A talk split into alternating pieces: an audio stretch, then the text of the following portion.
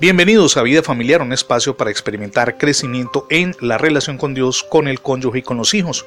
Comparto con usted el título para el día de hoy, Alumbre en medio de la oscuridad. Piénselo por un instante. Hay momentos en los cuales nos dejamos arrastrar por los mismos antivalores de la sociedad que nos rodea. Pero en la práctica, ya que ustedes y yo somos influenciadores en el entorno familiar y aún en el entorno social donde interactuamos, es importante que seamos hombres y mujeres dinamizadores, catalizadores con principios y valores. Permítame ilustrar el asunto con una historia. Alicia hizo lo mejor que pudo para consolar a Rolando. El niño estaba a su cuidado, pero estaba, y hay que admitirlo, decía ella, aterrado. Lo había despertado una pesadilla y el pequeño estaba seguro de que había monstruos escondidos en la habitación. La joven trató de tranquilizarlo. No hay tal cosa como un monstruo, Rolando. Trataba además de que él, sentado en la cama, la abrazara para consolarlo. Cuando trató de acostarlo nuevamente y cubrirlo bajo las sábanas, el pequeño se asió de ella frenéticamente. Yo quiero a mi mamá aquí y ahora, dijo él con voz entrecortada en medio de sollozos. Escucha, Rolando, le dijo ella. Tu mamá y tu papá llegarán a casa más tarde, pero tú no estás inseguro conmigo, por el contrario, yo te voy a cuidar. Es más, le sugirió ella, vamos a hacer una cosa.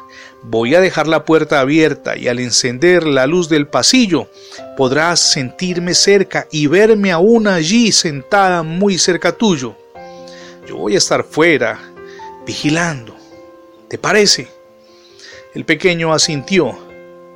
Ella le secó las lágrimas y luego en silencio salió de la habitación. En esa soledad y en ese silencio le oró a Dios. Por favor, Dios, permite que el niño duerma. Y después de haberlo llamado varias veces, comprobó para su tranquilidad que él estaba profundamente dormido. Ella estaba cansada cuando finalmente llegaron los padres de Rolando. Se reanimó cuando ellos se disculparon por haber llegado tan tarde y le pagaron dinero extra. El dinero, pensó ella, significaba que ahora sí podía comprar la cámara fotográfica que tanto había deseado.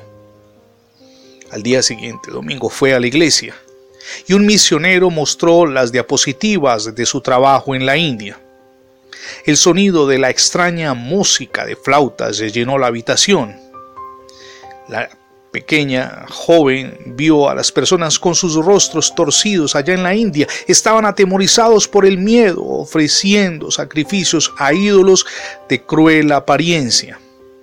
De repente Alicia reflexionó, bueno, estas personas en la India están igual que Rolando anoche. Le tienen temor a la oscuridad. Lo único se puede hacer es que haya algo que alumbre sobre la maldad. Ellos necesitan, reflexionó ella, saber que hay alguien que puede cuidarlos.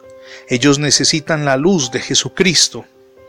Entonces algo se le ocurrió. Tomó el dinero, el dinero extra que había ganado la noche anterior. Podía dar ese dinero para ayudar a los que estaban predicando en la India el Evangelio la cámara fotográfica reflexionó, podía esperar un poco más. Mi amigo y mi amiga, permítame leerle lo que dice Isaías capítulo 9, verso 2.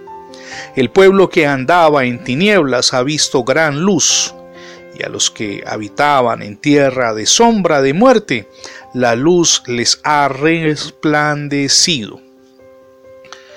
Analice por un instante cuántas personas a su alrededor se encuentran desesperanzadas.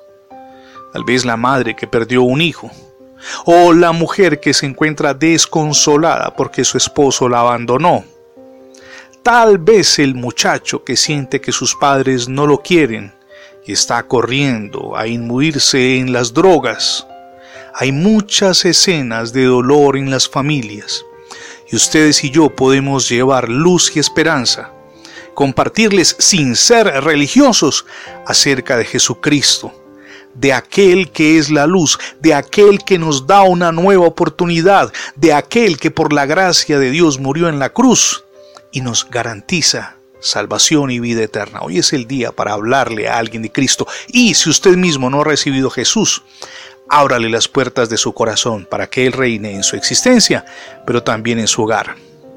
Gracias por escuchar diariamente las transmisiones de vida familiar, tanto en la radio como en el formato de podcast. Si considera que estas enseñanzas traen edificación a su vida personal y familiar, le invito para que se suscriba a nuestro canal. También le animo para que se suscriba a nuestra página en internet. Es facebook.com diagonal radio bendiciones FM. Somos Misión Edificando Familias Sólidas y mi nombre es Fernando Alexis.